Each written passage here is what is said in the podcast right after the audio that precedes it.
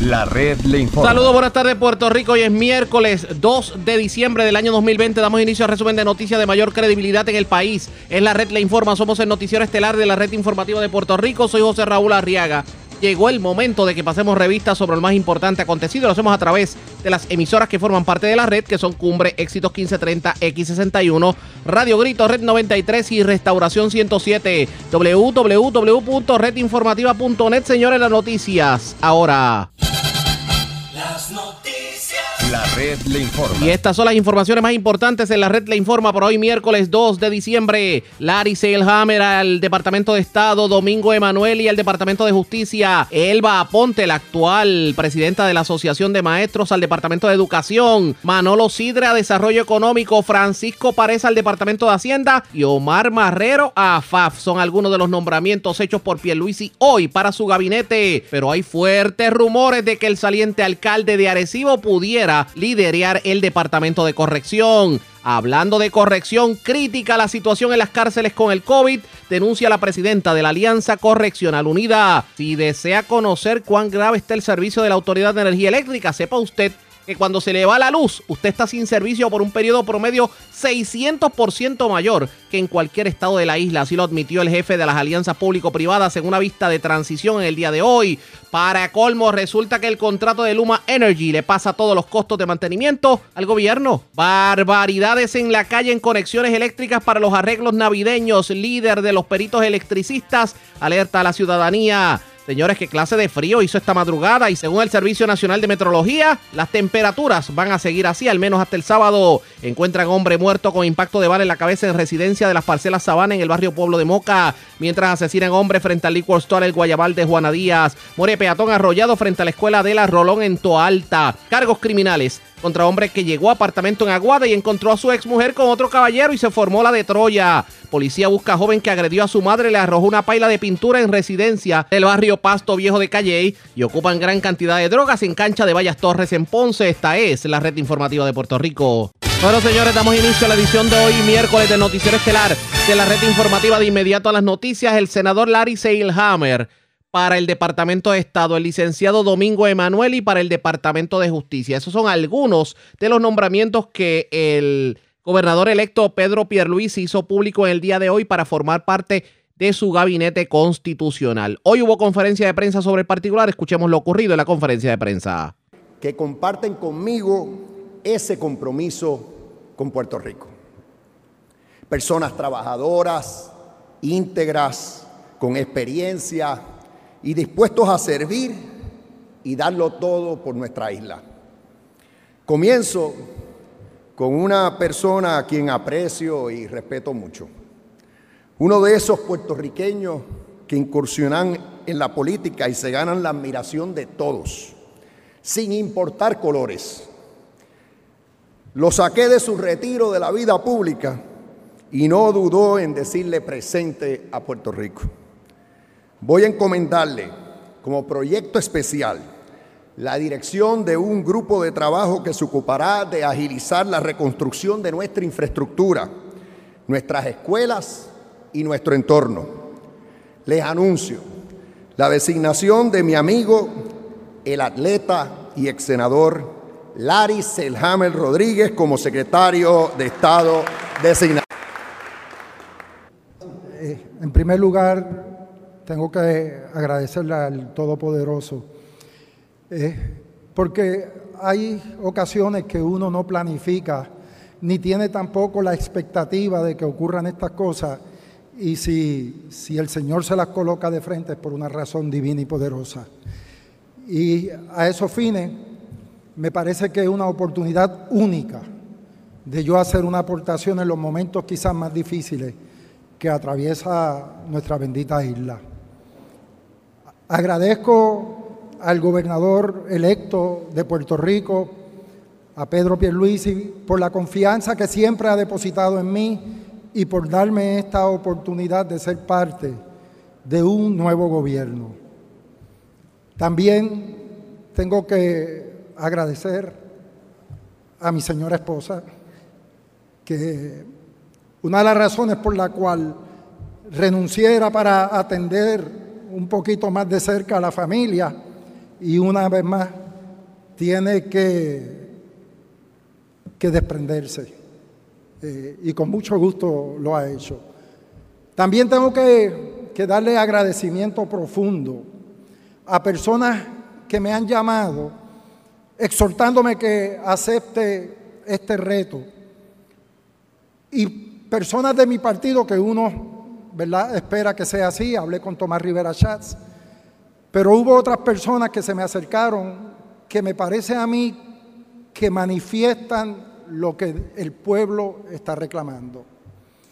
Y entre esas personas, y tengo que hacer eh, mención, que en comunicación que sostuvimos desde hace semana y la más reciente ayer, el alcalde de Juana Díaz, Ramoncito Hernández, me pidió que estuviera acompañándome en el día de hoy. Así que al alcalde de Juana Díaz, agradecido para mí, un honor y un privilegio. Y creo que esto representa la dirección que este gobierno tiene que asumir de consenso. Y el alcalde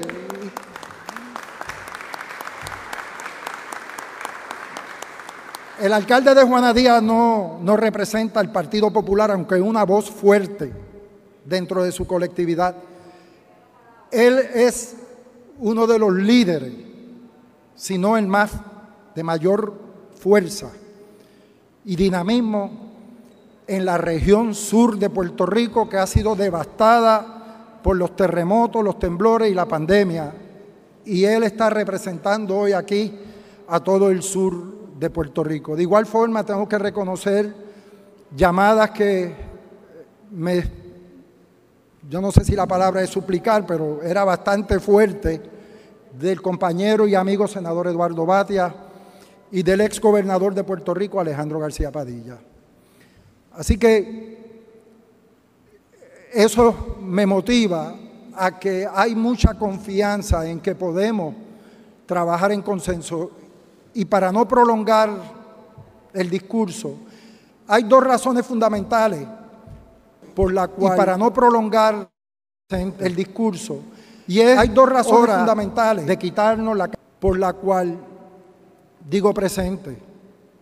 Y es hora de quitarnos la camisa azul, la camisa roja, la camisa amarilla, la camisa verde y todos ponernos la camisa de Puerto Rico. Y ese es mi llamado.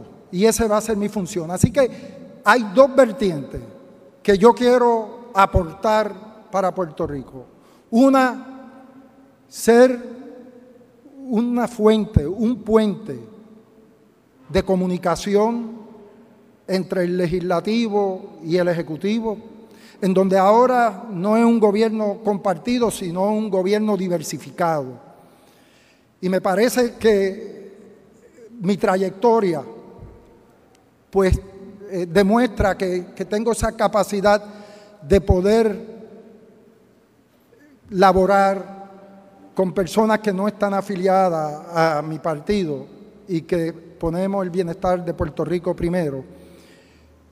Y que añade el hecho de que uno tiene un dominio sobre lo que es el asunto legislativo.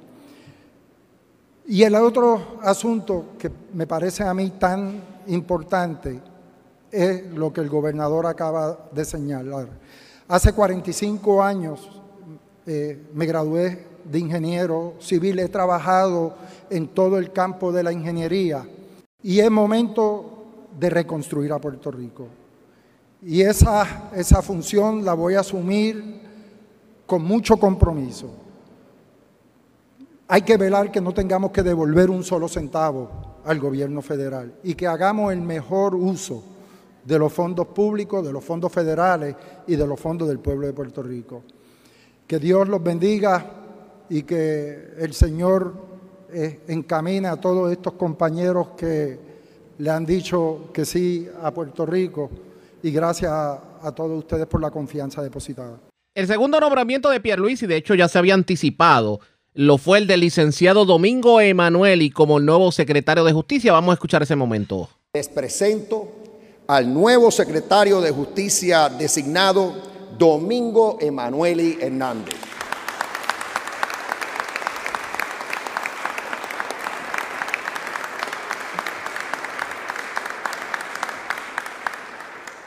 Domingo Emanueli es un reconocido abogado con amplia experiencia en litigio corporativo, comercial y civil. Obtuvo su bachillerato magna cum laude en estudios generales de la Universidad de Puerto Rico en el 1974 y su Juris Doctor cum laude de la Escuela de Derecho de la Universidad en el 1977. Comenzó su carrera en un reconocido bufete de Arecibo. Tiene también experiencia en casos de naturaleza criminal y ha mantenido una exitosa práctica privada por más de 43 años. Es también abogado notario y miembro activo del Colegio de Abogados, organización de la que fue delegado de Arecibo, delegado por acumulación, secretario y candidato a presidente, así como miembro de varios importantes comités del gremio.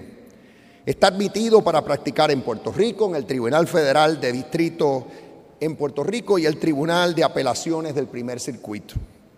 Ha sido miembro de la Junta de Directores de Servicios Legales de Puerto Rico y de su Comisión de Ética.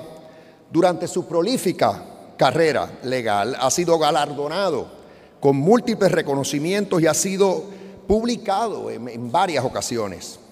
Emanueli es además un respetado analista político en prensa, radio y televisión y se le reconoce por su estilo justo y objetivo. Muchas gracias, Domingo, por aceptar este reto.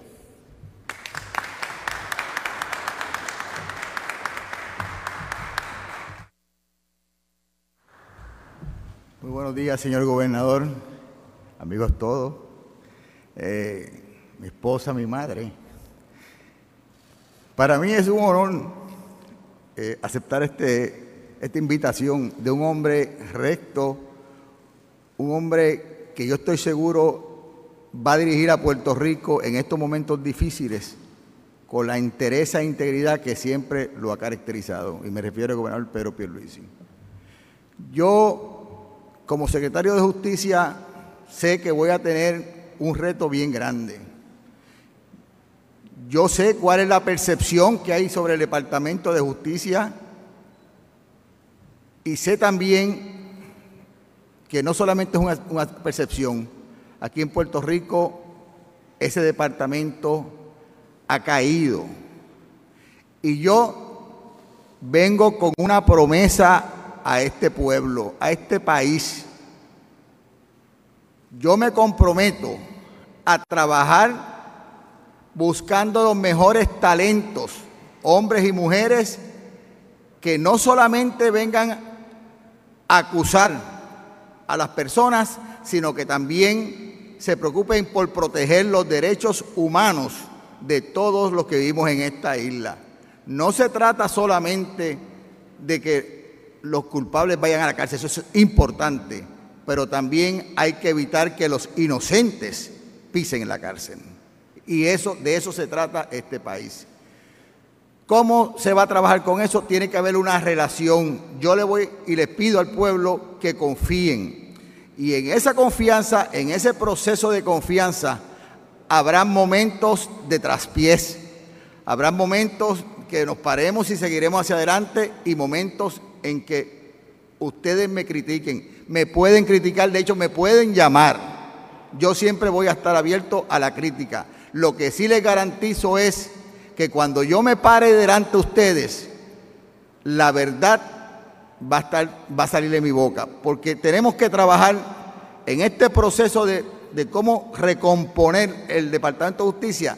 Tiene que haber una confianza, que aunque se hagan unos planteamientos en un momento dado o se tome una acción en un momento dado, que ustedes no estén de acuerdo, pero que por lo menos entiendan que esa función que se está llevando a cabo es una función de buena fe y si hay que explicarla, se explica.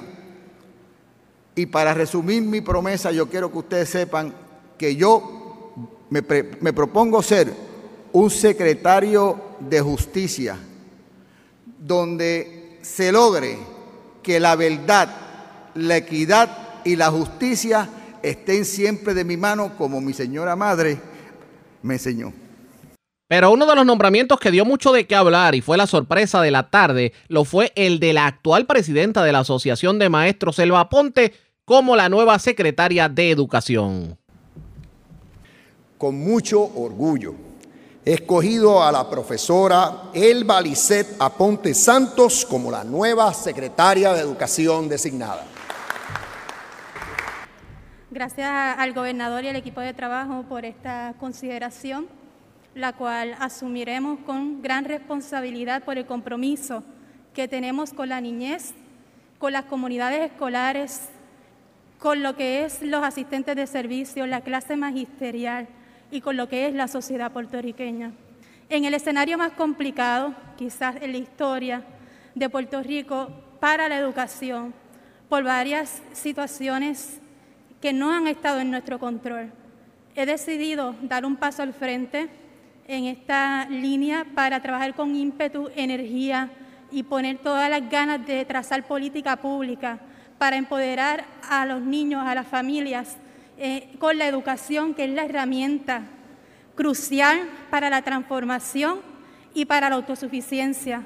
Así que agradezco nuevamente al gobernador por esta oportunidad eh, y pondremos todo el empeño para, y todo el esfuerzo para dar el acceso a la educación, el cual es un derecho constitucional. En el próximo nombramiento dice que votó la bola y hablamos de Manolo Sidre, que dirigirá el Departamento de Desarrollo Económico. Las condiciones que tenemos que crear para que nuestra economía atraiga inversión nueva y la expansión de nuestras empresas. Alguien probado que todos les reconocen sus éxitos y que quiera a Puerto Rico tanto como yo. Y humildemente creo que en esta designación también la saqué del parque. Mi designación para secretario de Desarrollo Económico y Comercio es Manolo Sidre. Tengo que empezar agradeciendo profundamente al licenciado Pedro Pierluisi, gobernador electo de Puerto Rico, por la nominación para dirigir la Secretaría de Desarrollo Económico y Comercio de Puerto Rico. Esta responsabilidad es un gran reto, sobre todo en el momento histórico que vive Puerto Rico. Mi compromiso es y será adelantar la política económica de su administración. Trabajaré sin pausa para implementar una visión común de desarrollo económico de la mano de una marca que nos distinga en el mundo entero. Con el mismo compromiso, mi función estará centrada en la eficiencia de la estructura gerencial, la administración y la transparencia. No tengo duda que el DEC y las agencias bajo la sombrilla son la plataforma correcta para iniciar la revolución económica que Puerto Rico necesita. Nuestra agenda de trabajo estará enfocada en resultados. Pondremos todos los recursos del DEC para la creación y retención de empleos, para agilizar la obtención de permisos, para reducir los costos de hacer negocios en Puerto Rico y para devolver la confianza en Puerto Rico en los mercados de capital, entre otras iniciativas. Optimizaremos los fondos federales y promoveremos la eficiencia de nuestros recursos públicos para mejorar la infraestructura industrial de Puerto Rico, la energía eléctrica, los pequeños y medianos comerciantes, las facilidades de Roosevelt Road, los centros urbanos, por mencionar algunos. Junto a la comisionada residente Jennifer González, Invest Puerto Rico, la Asociación de Industriales, entre otras, promoveremos el reshoring del sector farmacéutico y de dispositivos médicos, así como la permanencia de Puerto Rico como centro de transbordo aéreo, optimizando las facilidades aeroportuarias de Ponce, Mayagüez, Aguadilla y Ceiba. Trabajaremos en la ampliación y optimización del sector aeroespacial, agroindustrial, tecnológico, así como el desarrollo, maximización y expansión de las industrias emergentes, el sector de manufactura local, como socios estratégicos de las empresas foráneas en Puerto Rico.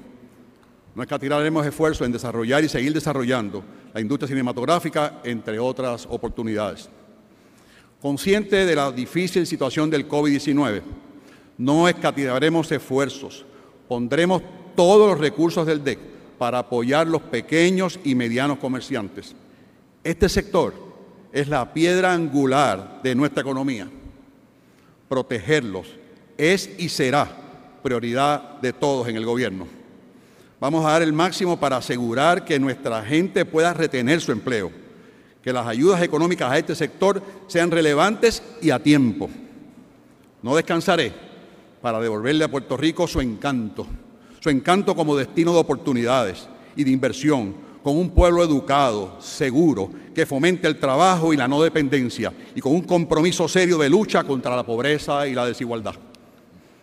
Mi nombramiento, aparte de presidir el Comité de Canas, rompe todos los esquemas. Tengo 67 años, soy empresario hace 45 años, no, nunca he estado activo políticamente, fui ex candidato a la gobernación independiente y me considero filántropo por, por convicción.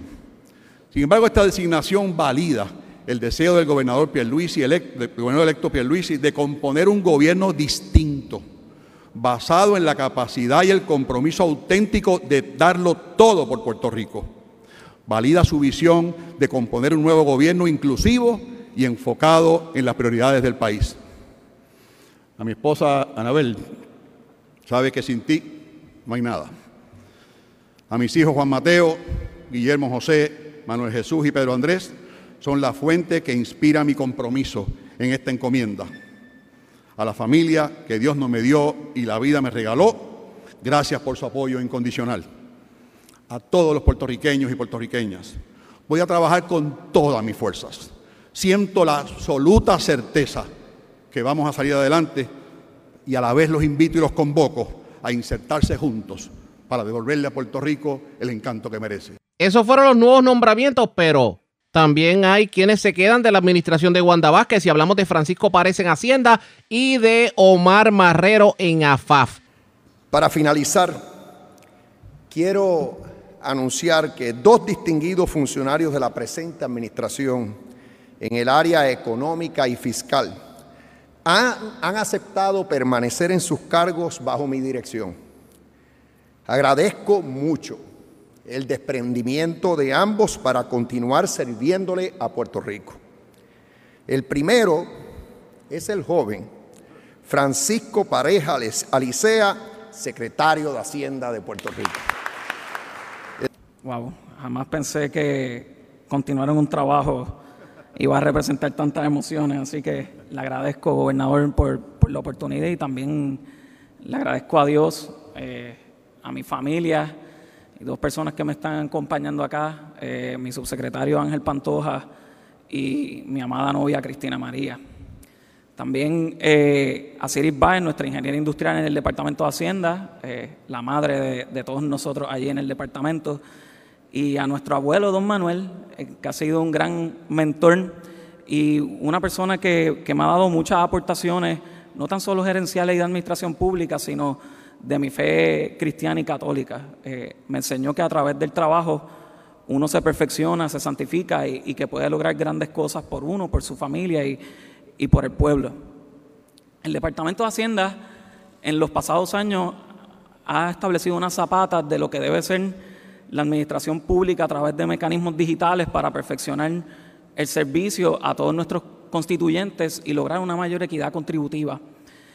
La verdad que cuando el gobernador me presentó la oportunidad de continuar, no vacilé, porque me apasiona lo que hago y porque sé que hay un gran futuro dentro de nuestro Departamento de Hacienda para poder utilizar esa zapata y construir una agencia fiscal de calibre mundial eh, que tanto necesitamos y anhelamos. Para eso sé que cuento con el compromiso del gobernador con nuestros empleados, con nuestro capital humano, con esos héroes anónimos que a pesar de que tal vez la percepción puede ser que el secretario es la figura más importante de la agencia, pero yo lo veo totalmente distinto. Todo se trata del trabajo en equipo y ya es momento de darle ese reconocimiento y mejorar la calidad de vida de esas personas que han sido nuestros héroes anónimos, no tan solo en la pandemia, sino por décadas y décadas dentro del Departamento de Hacienda. Agradezco la oportunidad, señor gobernador, y si antes trabajaba con entusiasmo, espere lo que va a ocurrir de hoy en adelante.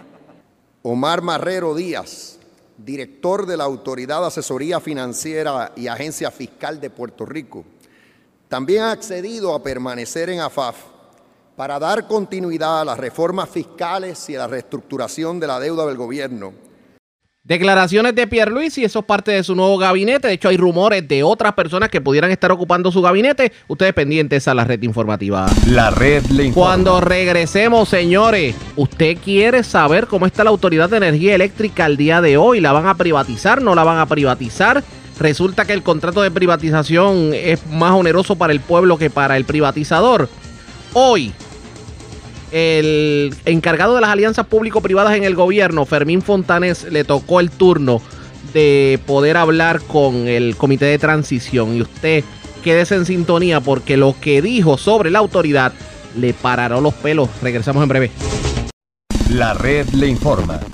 Señores, regresamos a la red Le Informa. Somos el noticiero estelar de la red informativa de Puerto Rico. Gracias por compartir con nosotros. Si desea conocer cuán grave está el servicio de la Autoridad de Energía Eléctrica, sepa usted que cuando se le va la luz, usted está sin servicio un 500% más que cualquier jurisdicción en los Estados Unidos. A diferencia de la industria eléctrica en general en los Estados Unidos, el porciento de gravedad que se le impuso a la autoridad es de un 572%. Así lo reveló el director de la Autoridad de las Alianzas Público-Privadas, Fermín, Fermín Fontanés, durante la pista de transición que se llevan a cabo en el Centro de Bellas Artes. Este estudio que presentó el funcionario muestra un cuadro no muy alentador cuando se indagó en el número de veces que a un consumidor se le va el servicio anualmente. Dicen que el promedio de que se te vaya la luz al año es como de 6 o 7 veces. Digo, váyase utuado y pregunte cuánto se le va la luz a la gente.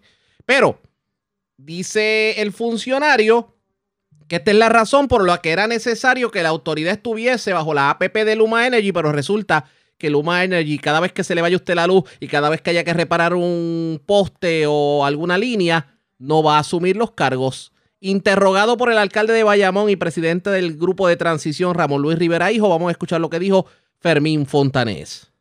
La determinación. Al utilizar, sabiendo ¿verdad? que el sistema necesita 10 mil, mil, 10 mil millones de dólares en inversión, al utilizar los fondos federales, nosotros evitamos esa transferencia de inversión al pueblo de Puerto Rico.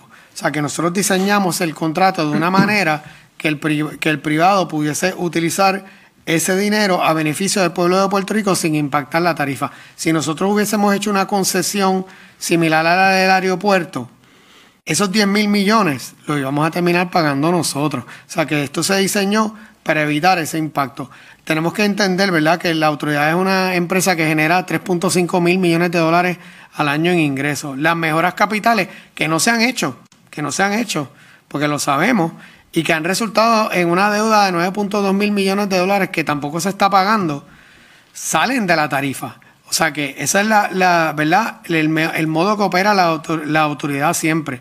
Ahora tenemos el beneficio y de que tenemos esos fondos federales que los vamos a poder utilizar sin impactar el, consumidor. O sea que lo diseñamos precisamente para evitar que el privado tuviese que invertir y, terminar facturándonos a nosotros. Nosotros podíamos haberle dado esto a un privado y que nos diera mil millones de dólares, dos mil millones de dólares por el sistema que no nos ha resuelve el asunto de la deuda pero entonces esa inversión la íbamos a tener que pagar nosotros. Pero Fermici, aquí, está, aquí, aquí el contrato dice que nosotros tenemos que cubrir los costos. Sí, se cubren de la tarifa. Si hay, si hay, si hay una inversión eh, de, Luma, nosotros tenemos que pagar los costos de, eh, de la construcción o de la mejora. Sí, no, se paga de la, o sea, de la tarifa, eso es lo que quiero decir. O sea, tenemos los 10 mil millones. estamos pagando todos nosotros. Exacto. Quizás a, lo mejor yo no entiendo el contrato. No, no, o sea, si lo pagamos nosotros con la tarifa existente, no tenemos que pagar la inversión privada. Eso es lo que estamos buscando, ¿verdad? Porque si no, eh, es un aumento en la tarifa para yo recuperar esa inversión. Le, voy a leer, y, y, con esto termino para dar la oportunidad. Mire, las mejoras de capital serán financiadas con los fondos federales o fondos ordinarios. Cuando las mejoras son financiadas por Luma, son para su beneficio, ya que Luma será el propietario de las mejoras realizadas. Y por esta misma razón requerirá la aprobación del negociado. Obviamente nos llama la atención, y esto es una anotación que puse, que contrario a otros contratos de la PP, en los que se acuerda una compensación y el contratista es responsable de todos los costos asociados a mejoras, reparaciones, etcétera, todos los costos asociados a mejoras, reparaciones, reemplazos, se transfieren a la Autoridad de Energía Eléctrica. Esto acompañó del hecho de que Luma cobrará, mediante una fórmula que toma en consideración las horas trabajadas, las tarifas de los que trabajan y los gastos en las que se incurre. Eso me deja ver que Luma no tiene ningún riesgo en este contrato, sino que el riesgo lo coge completo la Autoridad de Energía Eléctrica. Ok. Sección 5.5. Sí, mejoras de capital. Sé, sé exactamente la sección que estamos hablando. Mira, la- como sucede, señor presidente, es que tenemos que volver a, a recordar que estamos. La Autoridad de Energía Eléctrica no tiene acceso a los mercados. Cuando nosotros estamos negociando este contrato, nosotros todavía no teníamos ese acceso a los fondos federales que ya hoy tenemos. O sea que nosotros teníamos que tener un mecanismo en donde si esos fondos federales no llegaban, Pero cuando estaban negociando, se sabía de la posibilidad de que pudiera llegar una cantidad enorme de fondos federales, ¿sí Defin- o no? Claro, definitivamente. Ok, y entonces si se sabía esa posibilidad, ¿no pudimos haber negociado algo un poquito más razonable? No, es que esa cláusula no es una cláusula que, ah, que es verdad, lo, lo que se espera que se ocurra. Aquí se va a hacer las inversiones con los fondos federales. Eso, eso es la excepción a la regla. No hay acceso a los mercados, no hay fondos federales. ¿Cómo manejamos esa inversión? Pues nosotros necesitamos un escape. Preparamos e- e- ese lenguaje, pero quien al final determina el negociado en el IA conforme a la ley eh, 17 y, la- y las facultades que ellos tienen. Así me ocurre hoy en día con la autoridad, que esa es la parte que también es importante reconocer. Cuando la autoridad va a hacer una inversión de capital, es el negociado de energía que, que hace eso. O sea que Luma está entrando en la posición de la autoridad. Y, e- y e- ese lenguaje, ¿verdad? Que, que yo sé que lo, lo han levantado anteriormente, eh, en, ¿verdad? en otras discusiones, eh, es simplemente eh, este pe- peor escenario que ahora mismo sabemos que no tenemos porque ya tenemos los fondos ¿Y qué garantías tenemos de que ese peor escenario no sea el escenario que siempre vamos a tener? Bueno, tenemos los fondos federales y estamos, o sea, al final es el negociado de energía que te toma esa determinación. O sea, el negociado le va a decir, ¿por qué vas a hacer una inversión privada si tenés un, un- un dinero aquí que tú puedes utilizar y le cancela? O sea, esa, esa es la, o sea, esa es la belleza de este contrato. O sea, al final ellos no tienen una decisión uni- unilateral de que ellos van a hacer. Ellos proponen, el negociado dispone cómo se va a manejar. Si afecta las tarifas, no se toca. Va- vamos a cambiar de tema momentáneamente. La última pregunta para pasar entonces a Carlos.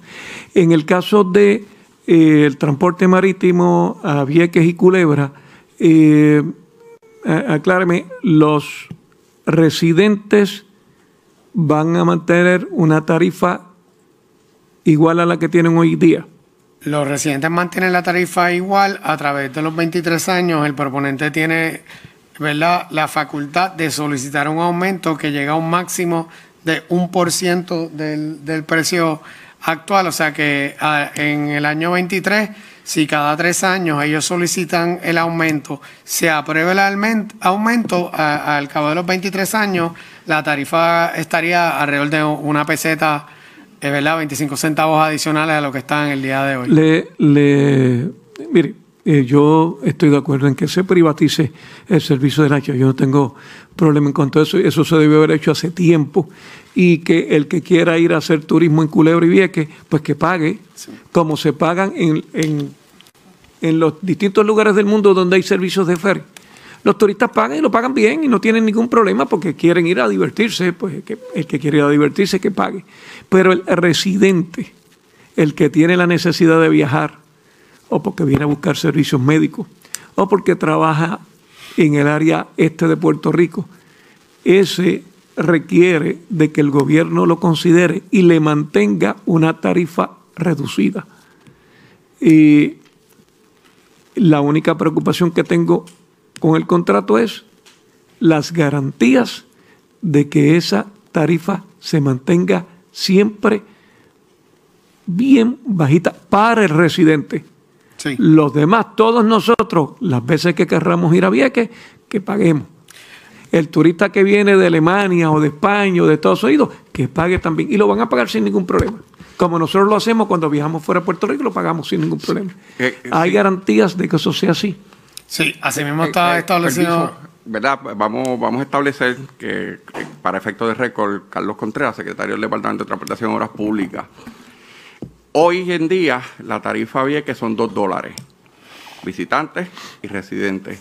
Culebra es 2.25. Por muchos años siempre se había dicho eh, FTA, la agencia federal que regula la operación de, de ¿verdad? los sistemas de transportación colectiva, y en este caso ATM, que la tarifa tenía que ser la misma para todo el mundo. Eso fue una lucha que yo llevé a principios de cuatrenio. Yo decía que sí, se de- debía permitir distintas tarifas. Yo decía que era una violación de derechos civiles.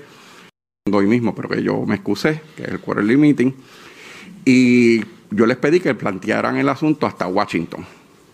El asunto llegó a Washington y sí, se nos indicó que se podían tener dos tarifas distintas, una para visitantes y una para residentes. Se han hecho unas vistas públicas, se está proponiendo una tarifa para los visitantes de 11 dólares, si mal no recuerdo. Y 11 puede ser más alta también. Podría ser más alta, pero. ¿verdad?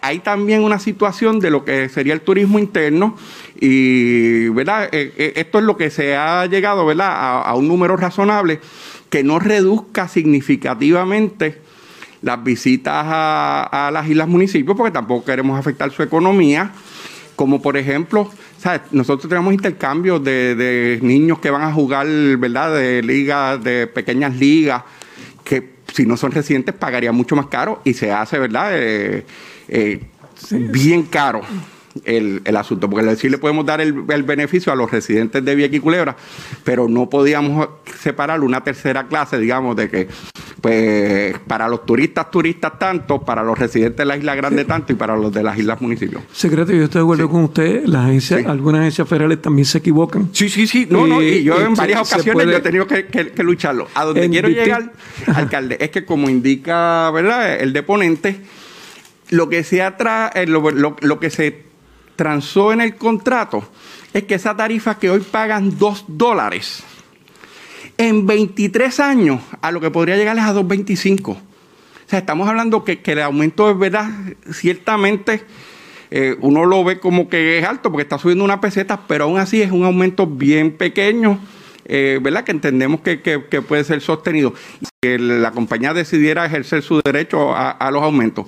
Pero en el peor de los casos, ese aumento sería de, de solo una peseta. Claro está, lo de los visitantes, pues sí es algo que sí se podría... estar- Secretario, le entiendo perfectamente bien. Número uno, una tarifa de 11 dólares para ir a Vieques y Culebra.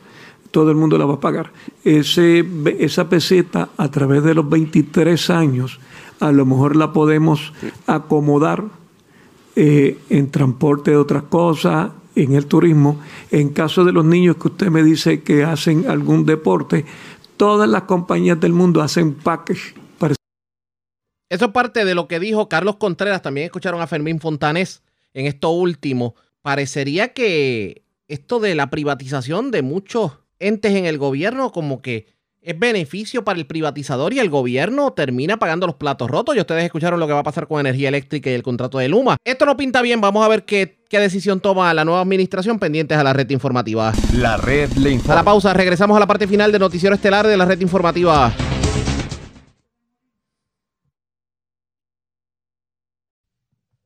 La red le informa. Señores, regresamos a la red Le Informa. Somos el noticiero estelar de la red informativa de Puerto Rico. Gracias por compartir con nosotros. Bueno, una persona fue encontrada muerta eh, con un impacto de bala en la cabeza en el interior de una residencia en el barrio Pueblo de Moca. Además, se erradicaron cargos criminales. Ustedes recordarán que esta semana reportamos a ustedes un incidente ocurrido en un, en un apartamento tipo Airbnb en Aguada, que aparentemente el marido llegó y encontró a la dama con otro caballero y se formó la, la quinta de la segunda del noveno. Iba a decir la quinta, la segunda del noveno. Pues le erradicaron cargos criminales tanto al caballero por violencia de género como al otro caballero por ley de armas. También se erradicaron cargos criminales contra un hombre que aparentemente amenazó a, bueno, estos fueron cargos eh, en ausencia. Una persona que llegó a una residencia y amenazó con un arma de fuego a otras personas en el barrio Calabazas en San Sebastián. Juan Bautista Ayala, oficial de prensa de la policía en Aguadilla, con detalles. Saludos, buenas tardes. Sí, buenas tardes para ti, Ariaga, buenas tardes para el público Radio Escucha, así como a los compañeros de labores. Tenemos que el Distrito Policiaco de Moca y la División de Homicidios del 6 de Aguadilla investigan una muerte descrita como violenta, registrada eso a las 2 y 30 de la madrugada de hoy en una residencia que ubica en la calle Pedro Pérez de las parcelas Sabana en el barrio Pueblo de Moca. Según información preliminar, en el lugar fue localizado el cuerpo del propietario de la vivienda, identificado como Alvin Quiñones Acevedo, de 54 años, cuyo cuerpo estaba sobre el sofá de la sala y presentaba una herida eh, de bala en el área del cuello. El agente David Vázquez del cuartel local, en unión al agente Juan López de homicidio, supervisado por el teniente Orlando Camacho, que es el director de esa división, y el fiscal Juan Ramos de la Fiscalía de Aguadilla, se hicieron cargo de esta investigación, en la que como parte de la misma eh, se entrevista a la pareja del Oxiso, una mujer de 31 años de edad. Eh, por otro lado, en relación a la otra información, tenemos que en la tarde de ayer eh, fueron radicados cargos en ausencia contra César Antonio Villanueva López, de 63 años, residente de San Sebastián, por el delito de ley de armas. Los hechos que se le imputan a Villanueva López los llevó a cabo este pasado lunes durante horas de la tarde en el sector Los Tanques del barrio Calabaza en el mencionado municipio, cuando el ahora acusado, en medio de una discusión por motivos personales con José Varela Gómez, de 26 años, eh, le saca un arma de fuego eh, con la cual le apunta y amenaza. En adición, hace una detonación con la misma. El agente Eric Herrera investigó esta querella, consultó los hechos con el fiscal Juan Ramos, quien presentó la prueba ante el juez Orlando Avilés, el cual determinó causa contra el imputado, pidiendo una orden de arresto contra este con una fianza de 50 mil dólares. Por otro lado, el lunes en la noche fueron sometidos cargos por agresión, eh, eh, armas y sustancias controladas contra Jacinto Miranda Matos, de 33 años, residente de Bayamón, mientras que contra José Suárez Martínez, de 24 años, residente de Arecibo, se sometieron cargos por violencia de género. Esto en relación a los hechos eh, que mencionaste cometidos en una casa vacacional en el barrio Guaniquilla de Aguada. los hechos por los que se le acusa a, a estos individuos, pues los cometieron el domingo 29 del presente año, cuando José se personó al citado lugar donde se encontraba su expareja sentimental compartiendo con Jacinto, quien eh, procede a agredirlo con la culata de revólver en el área de la cabeza a José. Eh, también le apunta con el arma de fuego, se marcha del lugar en un vehículo Toyota Yaris eh, color azul, siendo interceptado, como habíamos mencionado en aquella ocasión, en la carretera número 2 en jurisdicción de Isabela, por los agentes Israel Hernández y Yamil Pérez, adscritos a Patrulla Carretera de Aguadilla, quienes lo pusieron bajo arresto en unión al agente Carlos Chaparro del Distrito Policiaco de Aguada. se le había ocupado en esa ocasión a esta persona eh, una pistola Glock calibre 45, dos cargadores, uno con 10 municiones, otro con 9, en adición a una bolsa de marihuana y un envase conteniendo la misma sustancia. El agente Carlos Chaparro consultó los hechos con el fiscal Juan Ramos, este presentó la prueba ante la juez Melissa Soto, ella determinó causa imponiéndole a Jacinto una fianza de 65 mil dólares, la cual prestó a través de un fiador privado, mientras que a José le impuso una fianza de 25 mil, la cual fue diferida a través de la Oficina de Servicios con antelación a juicio. Hasta aquí pues estas son las novedades más sobresalientes para el día de hoy en nuestra área policíaca de Aguadilla, les informó su oficial de prensa, agente Juan B. Ayala Soto. Gracias por la información, buenas tardes. Buenas tardes. Gracias, era Juan Bautista, ya la oficial de prensa de la policía en Aguadilla de la zona noroeste. Vamos a la zona metropolitana. Una persona murió arrollada frente a la escuela de la Rolón en Toalta y es Wanda Santana, oficial de prensa de la policía en Bayamón, quien nos trae detalles en vivo. Saludos, buenas tardes. Buenas tardes para usted y para todos. ¿Qué información tenemos? Un accidente de carácter fatal con peatón fue reportado a eso de las 6.52 de la mañana de hoy frente a la escuela de La Rolón en Toa Alta. De acuerdo a la información preliminar, el conductor de un vehículo Toyota Matrix, identificado como Daniel Robles Rosado, transitaba por mencionado lugar cuando impactó a un hombre el cual no ha sido identificado, causándole heridas de gravedad que le ocasionaron la muerte en el acto. Al lugar se personó emergencias médicas y manejo de emergencias de Toa Alta. Agentes adscritos a patrullas de carretera y Bayamón junto al fiscal de turno se encuentran en el lugar investigando. Buenas tardes. Y buenas tardes para usted también. Gracias. Era Wanda Santana, oficial de prensa de la policía en Bayamón. De la zona metropolitana, vamos a la zona sureste de Puerto Rico, porque las autoridades dan con el paradero, tratan de dar con el paradero de un joven que aparentemente no solamente agredió a su madre, sino que le lanzó una paila de pintura encima. Esto ocurrió en el barrio Pasto Viejo de Calley. Carmen Herrera, oficial de prensa de la policía en Guayama, con detalles. Saludos, buenas tardes. Buenas tardes. ¿Qué información tenemos? Agentes del distrito de Calley investigaron un- una agresión ocurrida en el barrio Pasto Viejo de Calley. Según se informa, alega Migdalia Aponte Roy que su hijo de 24 años le ocasionó daño a la estructura de la residencia y la agredió en diferentes partes del cuerpo. Además, le arrojó una paila de pintura por lo que tuvo que asistir al hospital menonita del mismo municipio donde fue atendida por el doctor Hernández quien le, le diagnosticó hematomas en diferentes partes del cuerpo.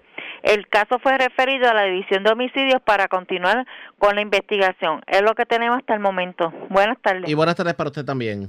Gracias, era Carmen Herrera, oficial de prensa de la policía en Guayama, de la zona sureste. Regresamos a la metropolitana porque en condición estable se encuentra un ciclista que fue arrollado. Esto ocurrió en la avenida Roberto Clemente en Carolina.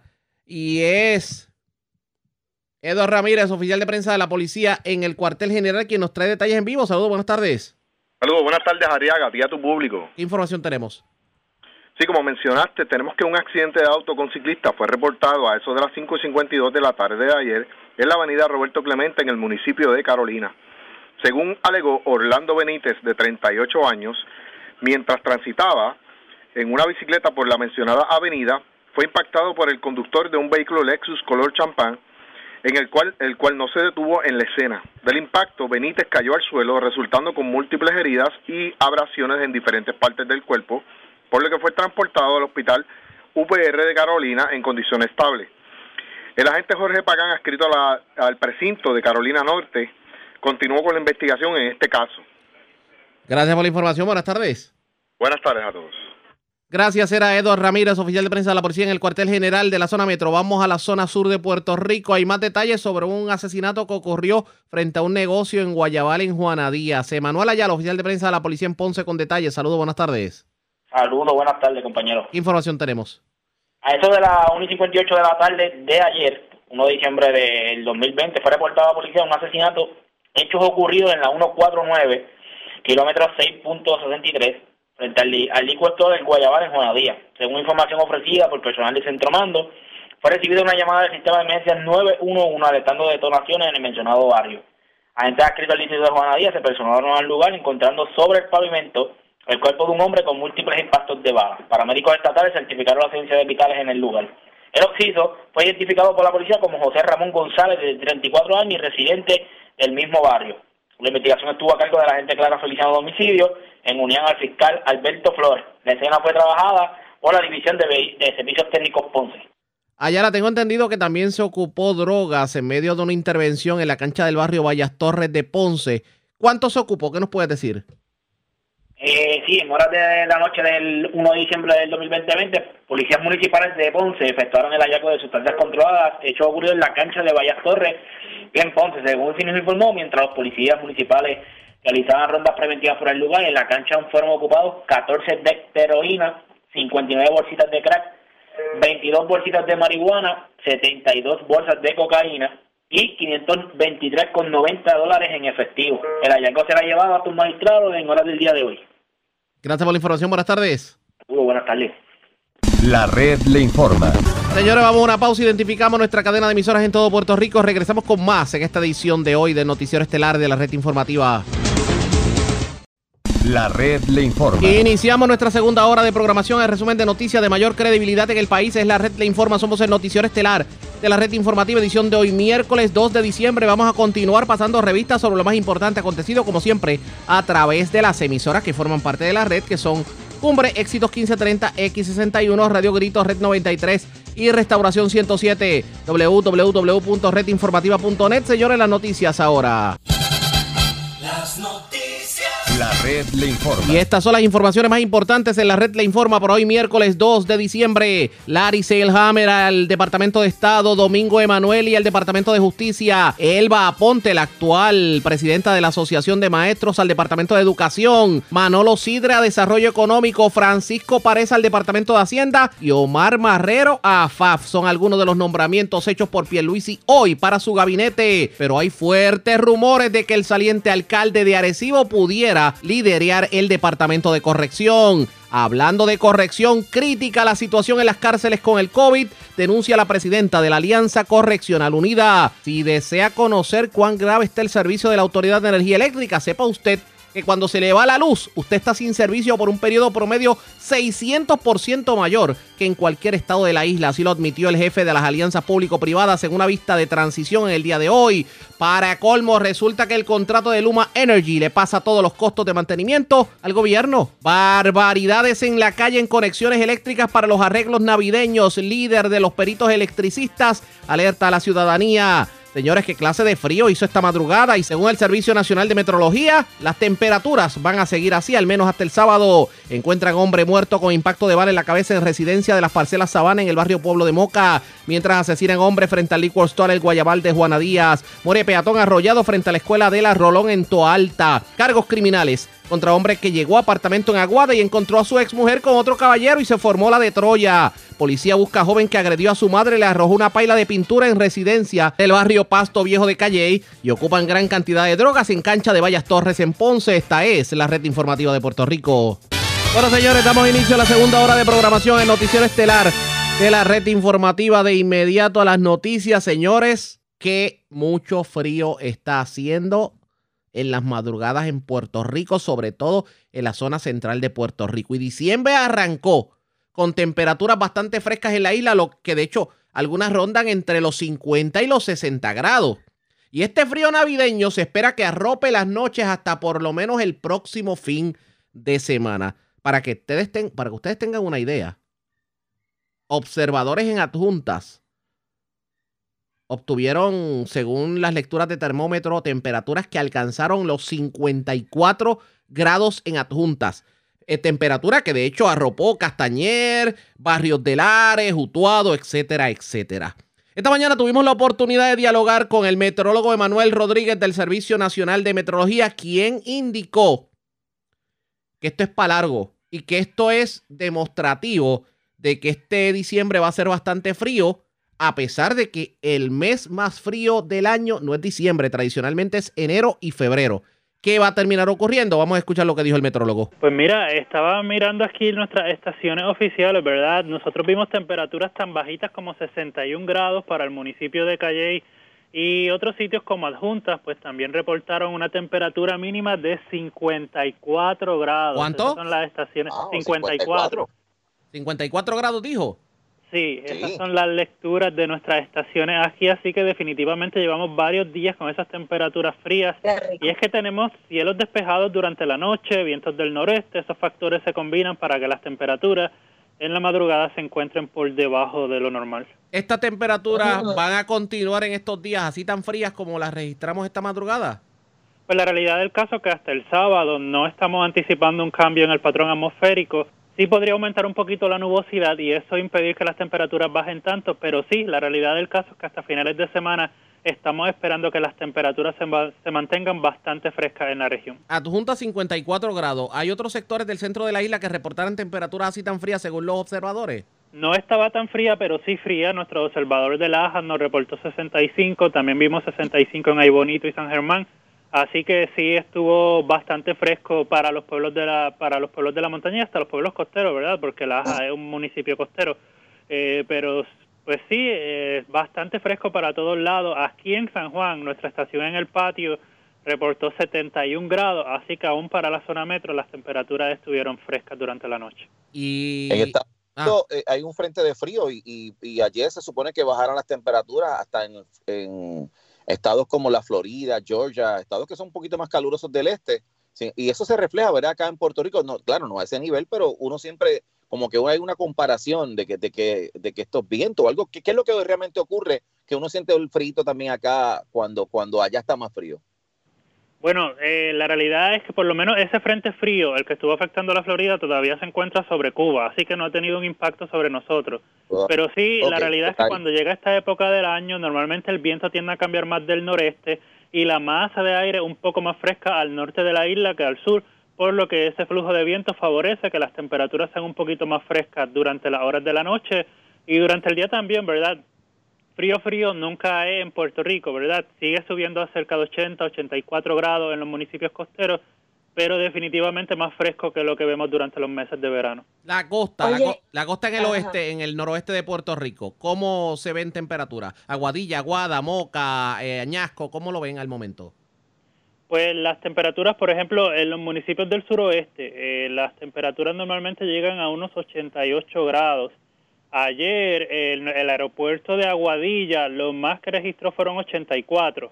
Así que no, pues es parecido realmente a lo que hemos visto en la zona metropolitana, por lo menos toda la costa norte, un poquito más, más caliente en los municipios del sur, porque cuando el viento baja por, verdad, el viento sube por la cordillera central y luego desciende hacia los municipios del sur, baja un poquito más caliente, por eso allá las temperaturas alcanzan los 88 grados durante las horas de la tarde. Jackie. Ah, Bueno, y si 84. nos fuimos para Nueva York, ¿cuáles son las temperaturas este, que se encuentran en esta, en esta semana, este fin de semana? temperaturas frías. De hecho, ellos tienen un sistema de mal tiempo moviéndose por la zona que debe estar trayendo eh, actividad, actividades, lluvias o nieves, eh, mezcla, ¿verdad?, de precipitación helado, precipitación líquida sobre la región. Desde temprano en la temporada las temperaturas allá han estado bastante frías y ahora mismo 37 grados, cielos nublados y la realidad es que por el resto de la semana, si usted piensa viajar para allá, sepa que la temperatura no va a subir a más de 50 grados, así que vaya bien abrigadito. Declaraciones del metrólogo Emanuel Rodríguez del Servicio Nacional de Meteorología. Entrevista esta mañana con este servidor, Jackie Méndez y Henry Lugo. 54 grados. ¡Wow! Definitivamente ha estado bastante frío en cuanto a lo que tiene que ver con temperatura. Con todo y eso, se espera que por lo menos hasta el viernes y el fin de semana vamos a registrar temperaturas de esta forma. Así que ustedes con el chocolatito caliente, el abrigo y la frisa, porque definitivamente la vamos a necesitar este fin de semana. Bueno.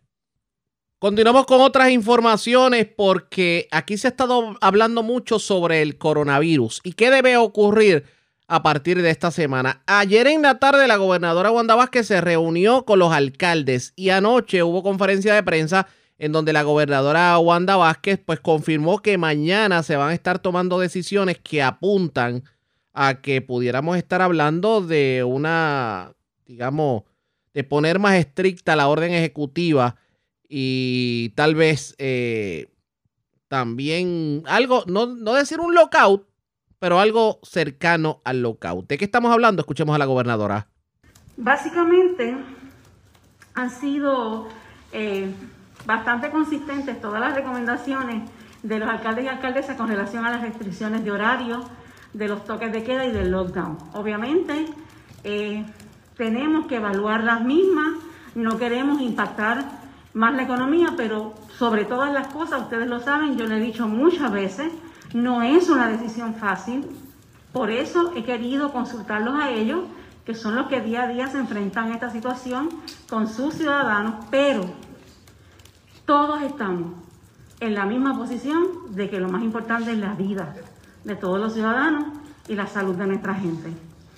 Tengo que recabar, yo sé que ustedes van a tener la oportunidad de escucharlos a ellos, aquellos que se quieran expresar con relación a la colaboración de la ciudadanía.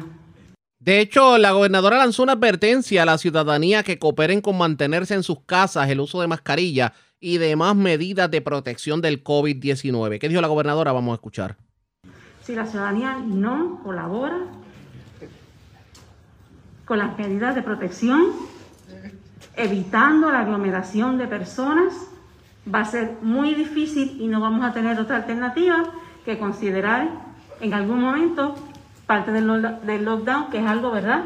Que es una medida extrema. Así que eh, nosotros vamos a estar analizando todas estas recomendaciones y esperamos que en las próximas 48 horas podamos estar informando al pueblo de Puerto Rico cuál va a ser la determinación que se va a tomar con relación a las mismas. Así que en este momento De hecho, cuestionada la gobernadora sobre el por qué no tomó una decisión anoche y hay que esperar a mañana, dice la gobernadora que no es una decisión fácil.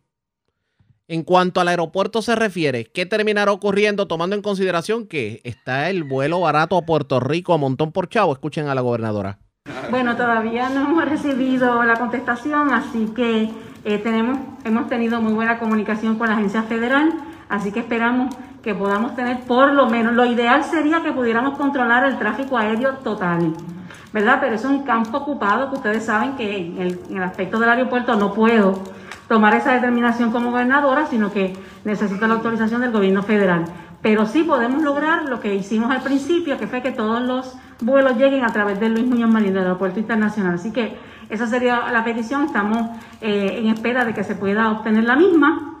Así las cosas, tenemos que esperar a mañana a ver qué va a ocurrir en este sentido. Ustedes pendientes a la red informativa de Puerto Rico. Pero, y la presidenta de la Alianza Correccional Unida de Puerto Rico, Jessica Martínez, habló sobre cómo está el coronavirus entre confinados, entre confinados y oficiales correccionales en las cárceles de Puerto Rico. La cosa está más crítica de lo que pensamos. Además, ¿cómo es eso de que Carlos Molina para corrección, el, el alcalde derrotado de Arecibo?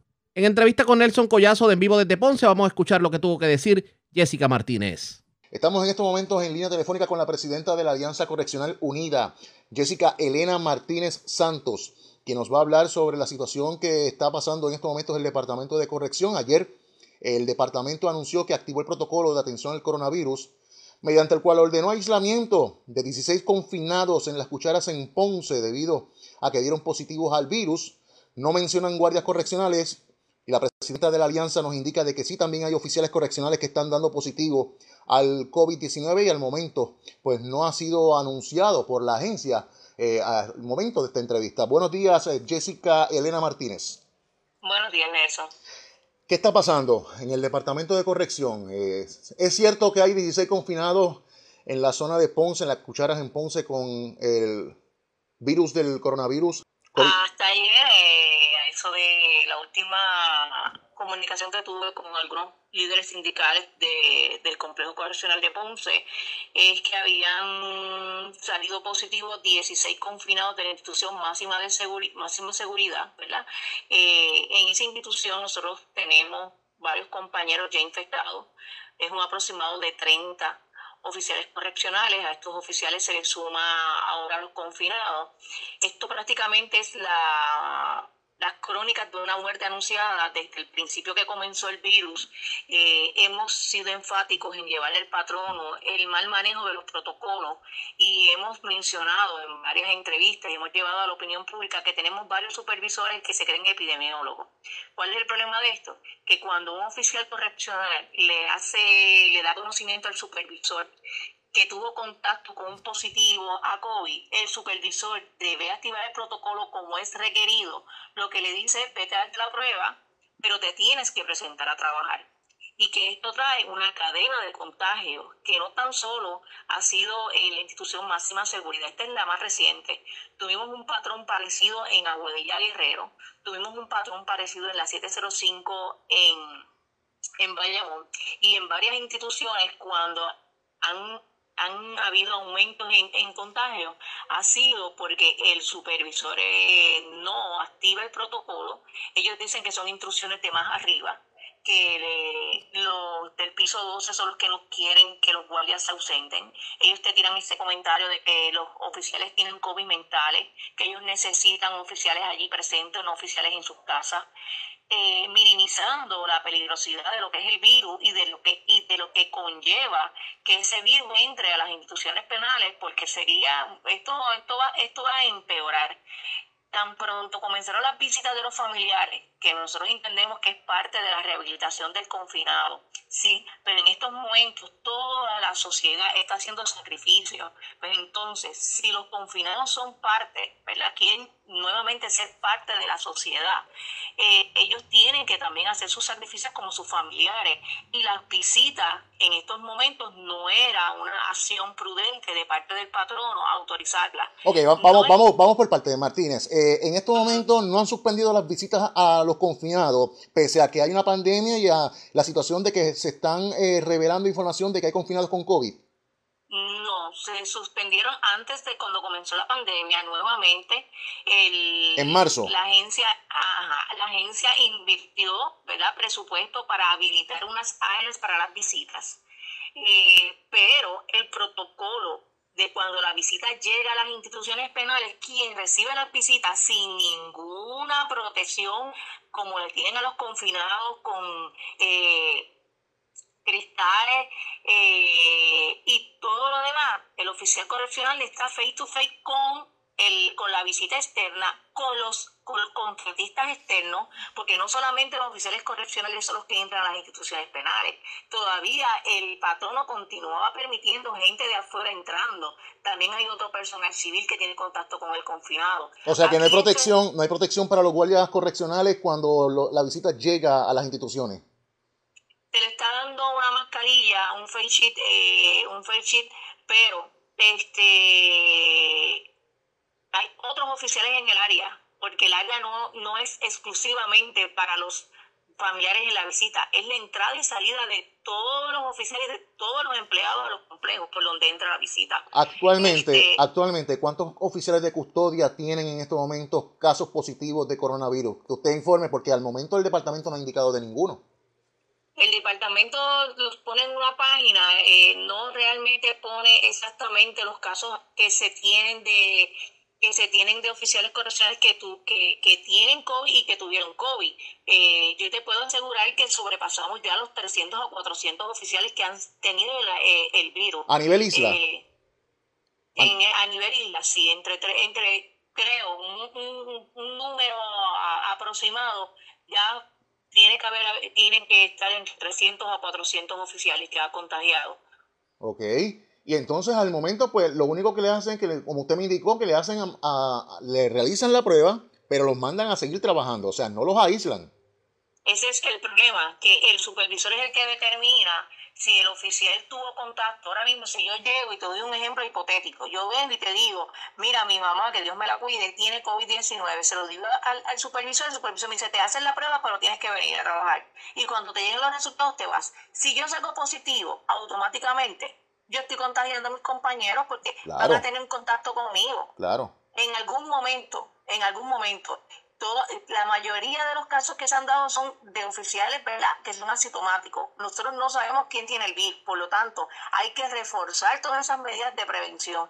Pero el uso y costumbre, que es lo que tiene nuestra agencia tal y como está, que es el que yo me creo, el que yo me creo, esto se va a hacer por, por, por mi capricho, independientemente de lo que está escrito, es lo que va a traer el colapso del sistema. Y nos comparamos con las instituciones penales de los Estados Unidos, que ese colapso, esas muertes de entre, entre oficiales y confinados y personal de las instituciones penales fue porque, porque se permitió la entrada de visitas externas a las instituciones.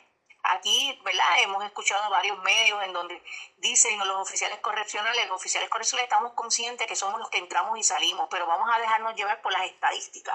Mientras no había visitas, mientras no se permitió la entrada de personal externo, no hubo ningún confinado contagiado, no hubo ningún oficial correccional contagiado. El aumento de los contagios vino después de las visitas de los familiares y de las visitas externas que ha permitido el patrono a las instituciones penales. Óigame, eh, la, la, la cantidad de 16 confinados en el área de Ponce, ¿usted entiende que es la correcta o entiende que hay más?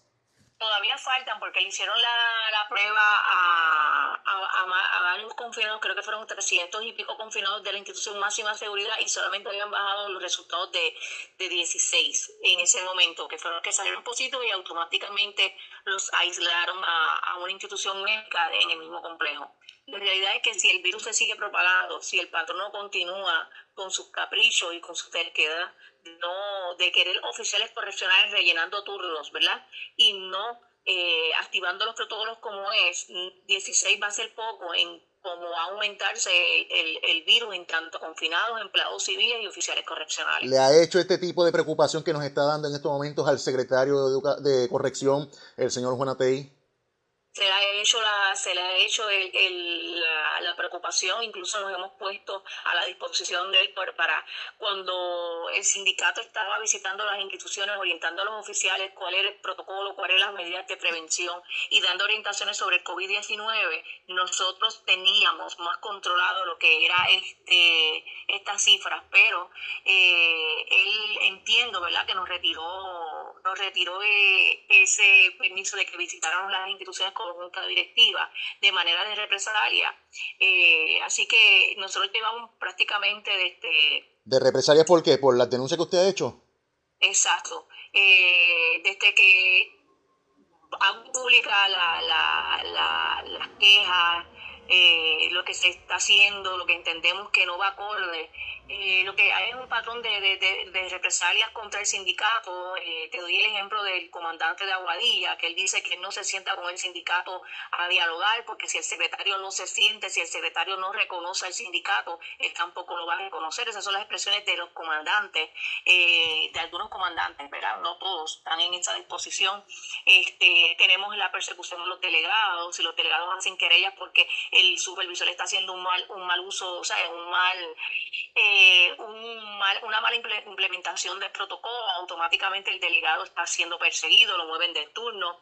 Eh, lo tenemos a los supervisores. La gobernadora otorgó 14 días de una licencia que no una licencia sin, sin sin que toque tus licencias, que es la licencia de COVID, y los supervisores, independientemente, el oficial se va, se hace la prueba de COVID-19, está el tiempo requerido esperando la prueba, el supervisor o eh, algún enlace de recursos humanos lo que hace es que te adjudica licencia de vacaciones o de enfermedad cuando ya hay una orden ejecutiva por parte del gobernante en donde establece que todo aquel que esté activado en el protocolo de COVID-19 tiene 14 días sin que se le adjudique a ninguna licencia. Eh, entonces, pues estamos en este, en este ataque a lo que es el- la labor del oficial correccional. Nuevamente, no puedo dejar, ¿verdad? Nosotros tenemos un salario que no es digno, que no va acorde a nuestras responsabilidades. A nosotros nos quieren tratar como seguridad, pero no nos dan los beneficios de una agencia de seguridad. Estamos constantemente solicitando adiestramiento, no nos dan los adiestramientos requeridos, ¿verdad? Estamos sin adiestramiento. Entonces después salen en las redes diciendo que le dieron un adiestramiento a los oficiales correccionales sobre el COVID-19. Ese adiestramiento no se ha dado. Este, y han sido bien pocos los que han cogido ese adiestramiento, que fueron solamente los de la unidad de ruta y escolta, y fueron bien pocos los que asistieron, que, tienen el adiestramiento para el movimiento de, de confinados con COVID-19. Seguimos en la falacia en que queremos presentar un sistema correccional que esté estable cuando realmente nunca ha estado estable, en donde se margina, se hostiga y se persigue al oficial correccional, que se le sobrecarga de, trabajo y no se le reconoce la labor. Óigame, usted pues lo que me está dando entonces es un escenario tétrico, tétrico de lo que es la administración de Juanatey en el Departamento de Corrección.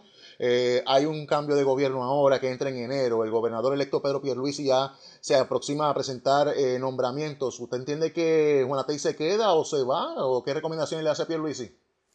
La realidad es que es, es, pedirle a, la frase que yo utilizo, pedirle a, a, a una mata de dinero que te dé mango. ¿Por qué? Siguen siendo, van a estar los mismos, van a estar los mismos de siempre. A lo mejor se cambia el secretario, pero van a seguir los mismos asesores, van a seguir el mismo grupo de staffing. El Así mismo que, patrón, aunque- el mismo patrón de conducta. Exacto, aunque se cambie el secretario, van a seguir estando los mismos que han estado hasta ahora, que son realmente los que promueven esta conducta. Y es bien triste, bien triste, porque el licenciado Rivera Bonapey en, al principio tenía muy buena intención, pero sigue existiendo estos grupos, ¿verdad? Que son los que manejan la política, vamos a llamar la política pública dentro de la agencia, para no utilizar la, la palabra que es la politiquería en donde se hace el uso y costumbre, lo que se hace los caprichos, en donde no le interesa si esto le hace bien a la agencia o no, simplemente se le hace bien a los que aportan, a los que son del grupito VIP, y, se- y vamos a seguir, este, este, este es un patrón de años que lamentablemente al licenciado Monatey tuvo la oportunidad de enderezar el barco, pero lo que hizo fue que el barco se, hiciera más- si se, se hundiera más y se fuera más en picada. Y la realidad es que como líder sindical tengo muy poca fe que vaya a haber cambio porque siguen siendo los mismos los que van a estar.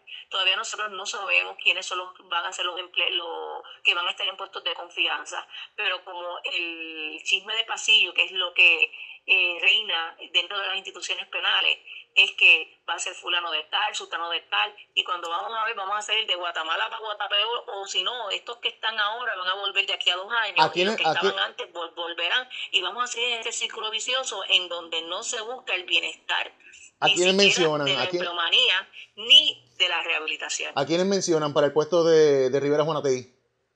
Bueno, se menciona, ahí menciona a Carlos Molina, que fue un oficial correccional que subió. Eh, ¿A quién? ¿A Carlos Molina? gracias. Carlos Molina. Ajá, El Carlos Molina, que fue un oficial correccional que subió gracias a, a que tomaban agua de coco, ¿verdad? Por usar esas expresiones. Eh, llega a ser secretario. Pero no es, de no es el, no es el exalcalde de, de Arecibo, ¿verdad? No es el alcalde Exacto, Sante. Es, ese mismo. es él. Después, sí, después de ser este secretario se convierte en alcalde de Arecibo. La realidad es que la politiquería comenzó, eh, y lo digo por las expresiones de mis compañeros, ¿verdad? Aparentemente la politiquería barata dentro de la agencia comenzó desde que eh, Carlos Molina fue secretario de corrección. Así que eh, nombrar a Carlos Molina como secretario o subsecretario o de cualquier puesto de confianza dentro de la agencia sería un golpe mortal a lo que sería la rehabilitación y la empleomanía dentro del departamento de corrección. Por último, Otra- por último, ¿va, ¿va a tener la oportunidad o va a tratar de pedir alguna reunión con el gobernador electo Pedro Pierluisi al respecto en todo esto que nos ha estado denunciando en el día de hoy? a través de, de nuestra, de nuestro concilio se le pidió al licenciado Pierluisi que se reuniera con los líderes sindicales. Eh, mientras estuvieron en campaña, todos los líderes, todos los candidatos, eh, la promesa que le hicieron a los presidentes de los sindicatos fue que antes de nombrar a un jefe de agencia se iban a sentar con los líderes sindicales para escuchar su, su opinión, pero vivimos en un país en donde las palabras las llevan el viento, en donde cada día colapsa nuestra historia, donde cada día colapsa nuestro sistema político, así que eh, en donde la mayoría de los políticos su palabra no tiene fuerza ni base, así que no creo que eh, se siente con nosotros a dialogar sobre cuál sería nuestra recomendación. Sí, nosotros tenemos, eh, sí vamos a, a ir a la pista para para presentar nuestra ponencia a favor o en contra de la persona que el nombre cuando ese nombramiento pase por el Senado, porque ya de verdad los oficiales correccionales no podemos más con, con, con un sistema que no garantiza eh, un ambiente laboral ni sano, ni seguro, ni próspero, que no da estabilidad, que solamente lo que promueve es el acoso laboral, el acoso sexual, eh, la persecución política, promueve la mediocridad, pero peor aún que no está guiado a lo que realmente debe ser el Departamento de Corrección, es fomentar la rehabilitación. Escucharon a la presidenta de la Alianza Correccional Unida, como dice que dijo que Carlos Molina pudiera ir al Departamento de Corrección. Eso fue lo que yo escuché. Vamos a investigar sobre el particular, pero la situación parece que en las cárceles y el coronavirus está más seria de lo que pensábamos. Le vamos a dar seguimiento, ustedes pendientes a la red informativa. La red le informa. A la pausa cuando regresemos. Murió una persona electrocutada cuando estaba tratando de montar un rótulo en Bayamón y ante ello eh, la presidenta de los peritos electricistas pues alerta sobre lo que pudiera ser el que personas que no estén preparadas para hacer ese tipo de trabajo, no estén colegiados, pues hagan trabajos eléctricos. Además, dice que ha visto una de barbaridades en medio de las navidades con esto de los arreglos de Navidad. Hablamos sobre eso luego de la pausa, regresamos en breve. La red le informa. Señores, regresamos a la red Le Informa. Somos el noticiero estelar de la red informativa de Puerto Rico. Gracias por compartir con nosotros. Tan reciente como el pasado lunes, un hombre de 38 años murió eh, electrocutado. Esto mientras instalaba un rótulo en un centro de vacunación de Bayamón. Lo cierto es que esta persona, según se confirmó, no tenía la expertise ni estaba eh, licenciado como perito electricista certificado. Y ante la situación, la presidenta del Colegio de Peritos Electricistas de Puerto Rico, Frances Berrios Meléndez, pues obviamente lamenta la situación que cobró la vida de esta persona, pero urgió a la ciudadanía a ser precavidos en lugares en donde pueda haber cables expuestos y recomienda la evaluación de un perito electricista para mantener, obviamente, mantener los sistemas y evitar muertes en labores cercanas a sistemas eléctricos. También está requiriendo que se utilice un perito electricista, por lo menos lo recomienda, para reparación, instalación o mantenimiento de infraestructura eléctrica. Y sobre todo es importante que discutamos este tema porque ahora con los arreglos de Navidad hemos visto barbaridades en la calle, extensiones al aire libre, eh, en algunos lugares eh, conexiones eh, sobrecargando aules de corriente, conexiones de cables vivos que uno dice, Dios mío, ¿qué va a pasar aquí? Yo la tengo en línea telefónica. Berrío, buenas tardes, bienvenida a la red informativa. Sí, buenas tardes. Y gracias, y gracias por compartir con nosotros. Obviamente llega la Navidad, llegan los adornos navideños, las personas aprovechan para las remodelaciones del hogar, también las empresas aprovechan para hacer sus remodelaciones y de momento vemos cosas como lo ocurrido el pasado lunes. ¿Qué me tiene que decir? Mira, es muy lamentable lo que sucedió el, pasado lunes. Eh, yo siempre, pues, les digo a la ciudadanía y también a, los dueños de comercio que siempre utilicen eh, la mano experta de un perito electricista a la hora de tú hacer cualquier tipo de trabajo eléctrico. Siempre que vayas a hacer algo también cerca del tendido eléctrico, es bien importante que busques a eh, alguien conocedor que te pueda decir pues mira, algo tan sencillo. ¿Cuánto voltaje tiene eso y el riesgo que puede tener? Si es que necesitas hacer alguna gestión, en este caso con la autoridad eléctrica para relocalización del, del, tendido eléctrico. En este caso, pues, eh, cuando nosotros fuimos, nos pasamos los inspectores este, para verificar qué sucedió. Después de nosotros del Colegio de Peritos Electricistas, ellos pues, se personaron al sitio y exactamente vieron, vieron entonces personal de la autoridad relocalizando posterior al evento este cable de 460 que estaba ya existente allí, era parte de la servidumbre de paso de la autoridad, y colocaron el letrero bien cerca de él. Y lamentablemente, esta persona eh, pegó su hombro a este cable y entonces el cantazo eléctrico pues lo tomó al piso y posteriormente entonces falleció. Y ante lo ocurrido, ¿cuál es su principal preocupación? Precisamente tomando en consideración, aunque obviamente aquí hay, aquí hay un incidente lamentable ocurrido y también hay una negligencia por parte de la Autoridad de Energía Eléctrica donde se encontraba la servidumbre de paso, pero eh, en este tipo de incidentes que hemos estado viendo, ¿qué es lo más que le preocupa o qué es lo que más tiende a pasar por eh, tal vez descuido, negligencia o ignorancia de la gente? Mira, yo les voy a decir la realidad. Aquí lo que sucede es que las personas que trabajamos eh, en electricidad tenemos ya ciertos adiestramientos en seguridad que nos dan eh, la experiencia y también la malicia de, de, de, informarnos los peligros que hay en electricidad. No necesariamente un trabajador que esté trabajando, ¿verdad? En este caso, eh, que tenga que ver con rótulos. Se da una peculiaridad cuando tú estás en las alturas y te da la calidad del sol es que tú no vas a ver el tendido eléctrico que está pasando o tal vez lo ves más lejos o en algún momento la vista se acostumbra y lo deja de ver. Y eso, pues, en mi opinión, fue lo que pudo haber pasado ahí. O sea, porque en lo que él iba subiendo de la manera que fuese a un canasto o tal vez lo hiciera con una escalera, él lo va a estar viendo. Pero cuando está cerca, pues ya eh, se crea una ilusión óptica y tú dejas de mirar ese cable. pues, pues no lo vio, esa, es la situación que pasó, no lo vio. Una persona que está ya eh, este, adiestrada en adiestramientos estos de seguridad, especialmente seguridad eléctrica, sabe que eso es parte de los riesgos que hay. Y sabe muy bien de que si eso está ahí, pues ya tú vas a tomar una vas a prevenir el, el, tocarlo. Si, si estás trabajando en línea, pues la vas a vestir. Si en el caso que estás ahí, pues entonces vas a pedir una relocalización. O sea, hay múltiples cosas que, que se podían haber hecho. Pues es lamentable lo que sucedió y que tal vez obviamente por la, la, no expertise de la persona que estaba trabajando, pues eso pudo ser la diferencia entre la vida y la muerte. Sí, sí entiendo que sí. Llegó el periodo navideño.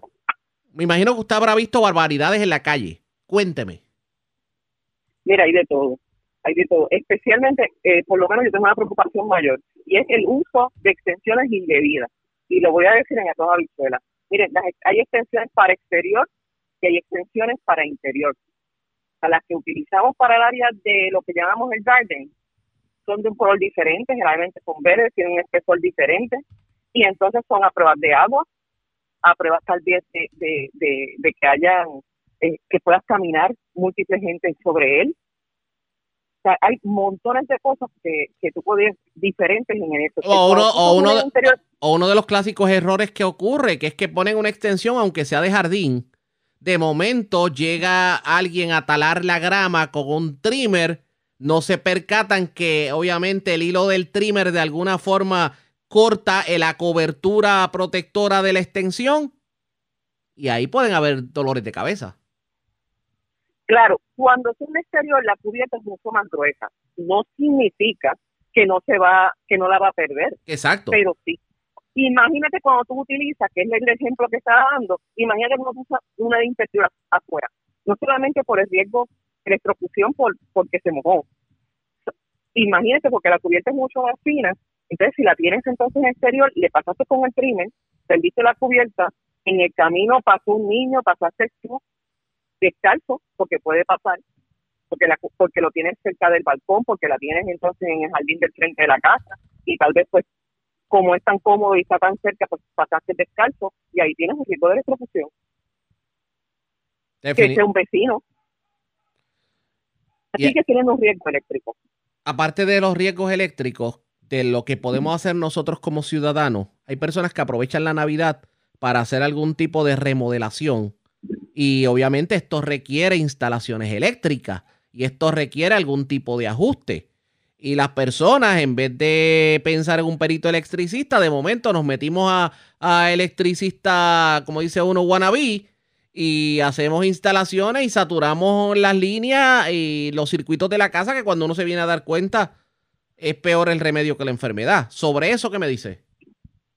Pues mira, es importante que cuando tú hagas una extensión de tu casa o hagas una remodelación de tu cocina, que son de las cosas que más eh, que más cambiamos en todo el hogar, que tú consideres utilizar un perito electricista para que te aconseje. Ay, No es bueno tú hacer lo que llamamos el back to back. Es que yo tengo este receptáculo, yo voy a sacar energía de este receptáculo para entonces alimentar otro receptáculo o alimentar múltiples receptáculos o alimentar un cuarto nuevo. O sea, eso va a sobrecalentar o va a sobrecargar, en este caso, este, tu circuito, vas a tener entonces un problema con un breaker sobrecargado, por ende, si está sobrecargado puedes tener entonces riesgo también de un incendio. Entonces, en el caso de las cocinas, pues lo mismo.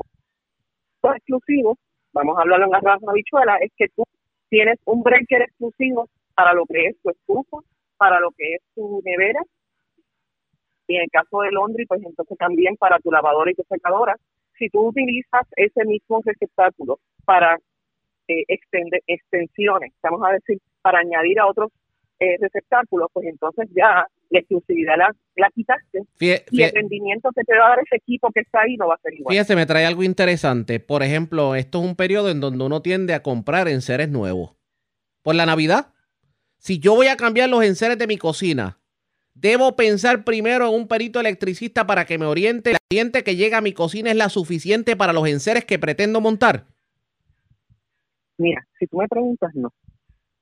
Porque los enseres vienen ya, igual que el diseño de tu casa, ya está hecho para los enseres que están en el mercado.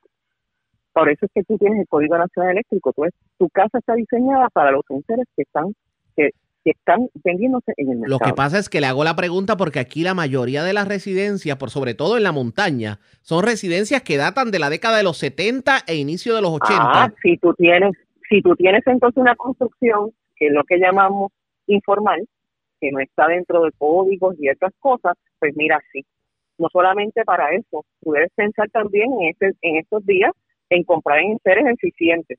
Si tú lo que quieres también es trabajar la eficiencia de tu casa, que es que tú comprar un enser que te, que te vaya a, que no te consuma tanto, que entonces que sea la práctica, pues claro, yo te digo a ti claramente, llámate a un perito electricista para que entonces te diga a ti qué tipo de enser tú vas a tener igual.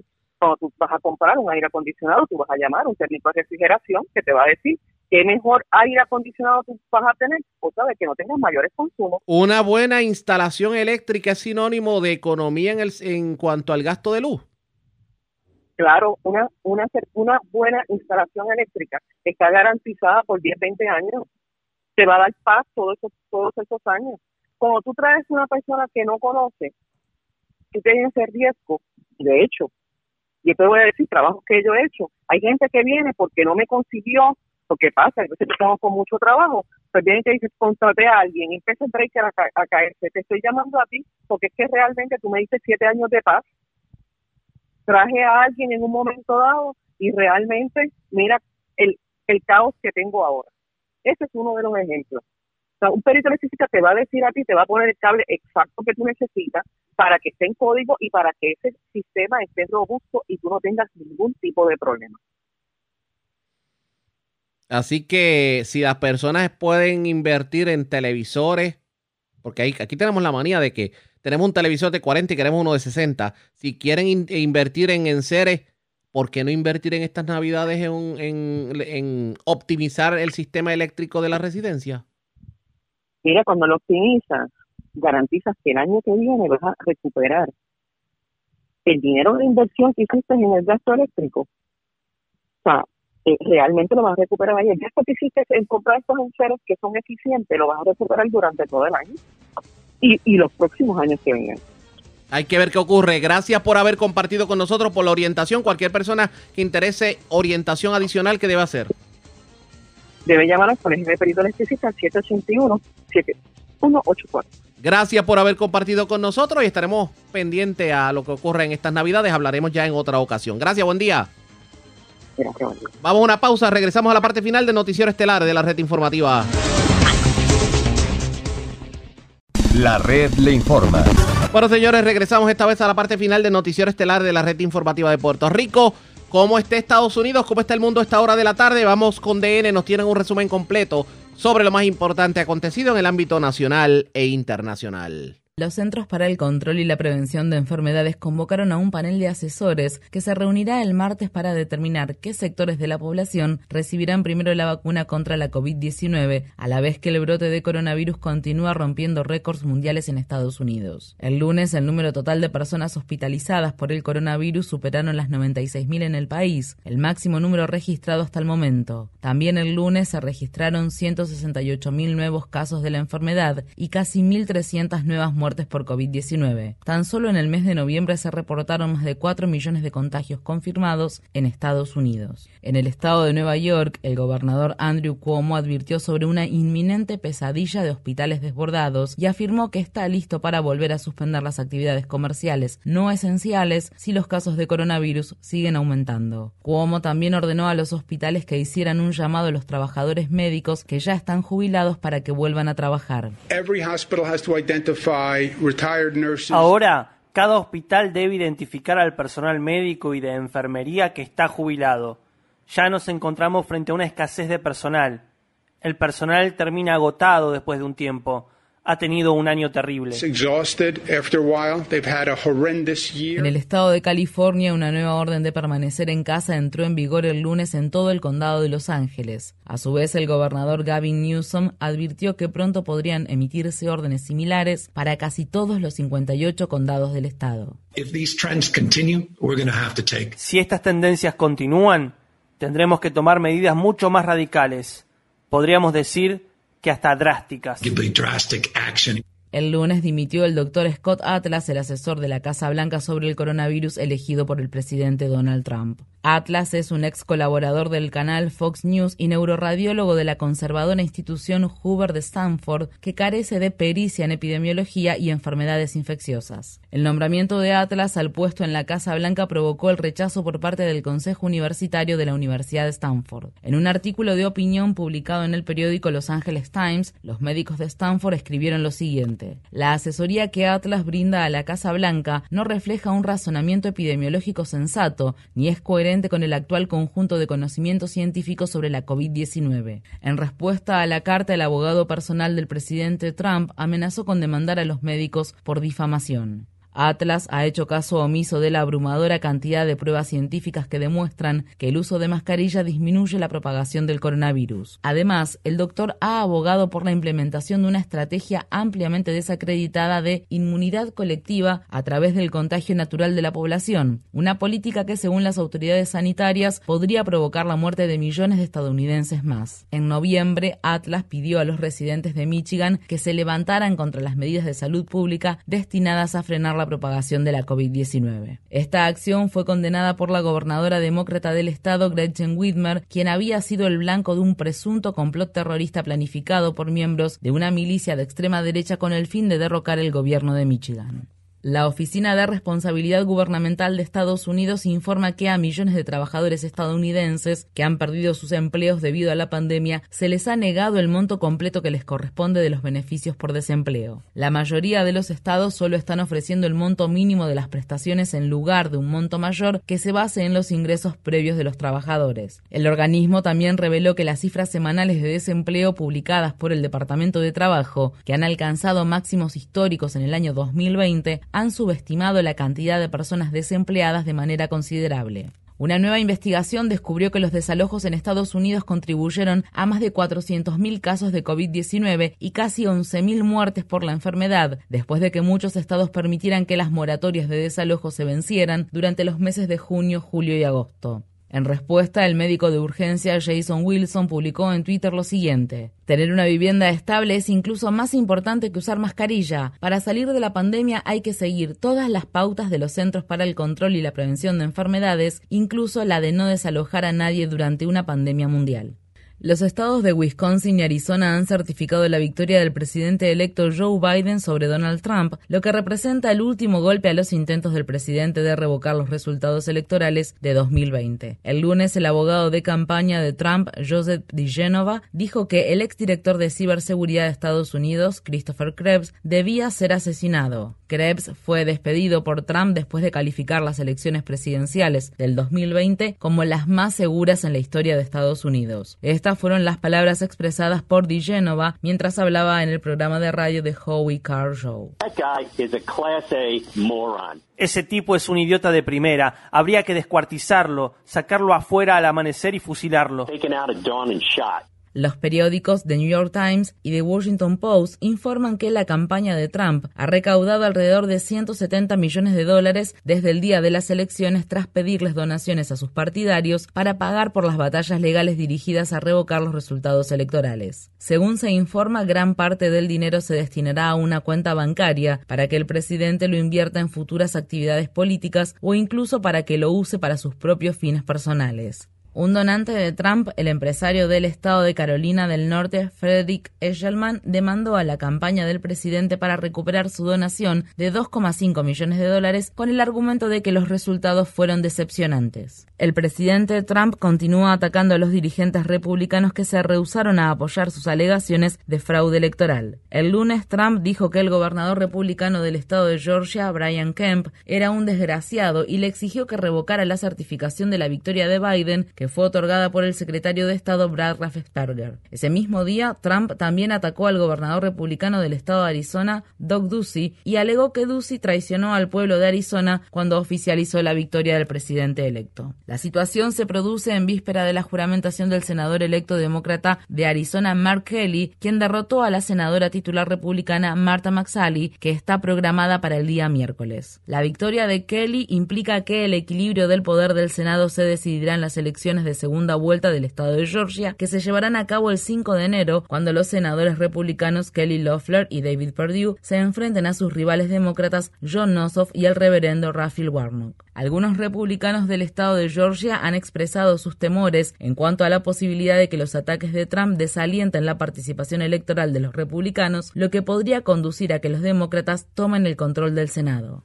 Las escuelas en la ciudad de Baltimore, en el estado de Maryland, se encuentran cerradas por segundo día después de que un ataque cibernético conocido como secuestro de datos paralizara gran parte de la red informática del distrito escolar. En este tipo de ataques, un virus informático toma el control del sistema que infecta y pide un rescate para devolver el control a su dueño. Las autoridades no han revelado mucha información sobre los sistemas que han sido afectados o sobre si el atacante ha hecho alguna exigencia. Esto ocurre al tiempo que el periódico The New York Times revela que los hospitales y otras instituciones médicas están siendo víctimas de una creciente ola de ciberataques. Un ataque reciente a la red de salud de la Universidad del Estado de Vermont mantuvo el sistema de expedientes electrónicos fuera de servicio durante casi un mes, lo que causó interrupciones en la atención de pacientes que recibían quimioterapia, entre otros tratamientos. Un tribunal federal del estado de Nueva York ordenó al Servicio de Inmigración y Control de Aduanas que lleve a los inmigrantes a comparecer ante un juez dentro de los 10 días de su fecha de detención. Activistas por los derechos de los inmigrantes de Nueva York celebraron el fallo del lunes y afirmaron que protegerá los derechos de los inmigrantes al debido proceso, ya que el Servicio de Inmigración y Control de Aduanas ya no podrá mantenerlos detenidos por tiempo indefinido antes de las audiencias judiciales relacionadas con su caso. El fallo solo tiene vigencia en el de Nueva York. En Guatemala, líderes indígenas y miles de manifestantes tomaron las calles de la región occidental de Sololá el lunes, al tiempo que continúan las protestas antigubernamentales en todo el país por segunda semana consecutiva. Los manifestantes cortaron una carretera importante y otras calles en los alrededores por horas. Las protestas se producen a la vez que aumenta la indignación por la respuesta del gobierno a la pandemia y a los huracanes ETA e IOTA que golpearon el país de forma consecutiva y desplazaron de sus hogares a cientos de miles de personas en noviembre. Muchos manifestantes están pidiendo la renuncia del presidente Alejandro Giammattei. Es un gran daño que está haciendo a la sociedad y por eso nosotros pedimos la renuncia de Alejandro Giammattei. Miles de personas también encabezaron una protesta en la ciudad de Guatemala el sábado y se comprometieron a continuar con las movilizaciones hasta que el presidente Jean Matei y otros funcionarios del gobierno anuncien su dimisión. A su vez, Amnistía Internacional condena el uso excesivo de la fuerza por parte de la policía guatemalteca contra los manifestantes y periodistas que se congregaron en una protesta masiva en noviembre, desencadenada por la aprobación del Congreso de un presupuesto ya anulado que recortaba los fondos destinados a la atención médica y a la educación. En noticias del Congreso de Estados Unidos, varias corporaciones importantes, incluidas Apple, Nike y Coca-Cola, se están oponiendo a un proyecto de ley que tiene como fin prohibir la importación de productos fabricados a través del trabajo forzado de uigures y otros grupos minoritarios musulmanes en la región china de Xinjiang. La Cámara de Representantes aprobó la legislación con una mayoría de 406 votos contra 3, pero el Senado aún no ha celebrado una votación al respecto.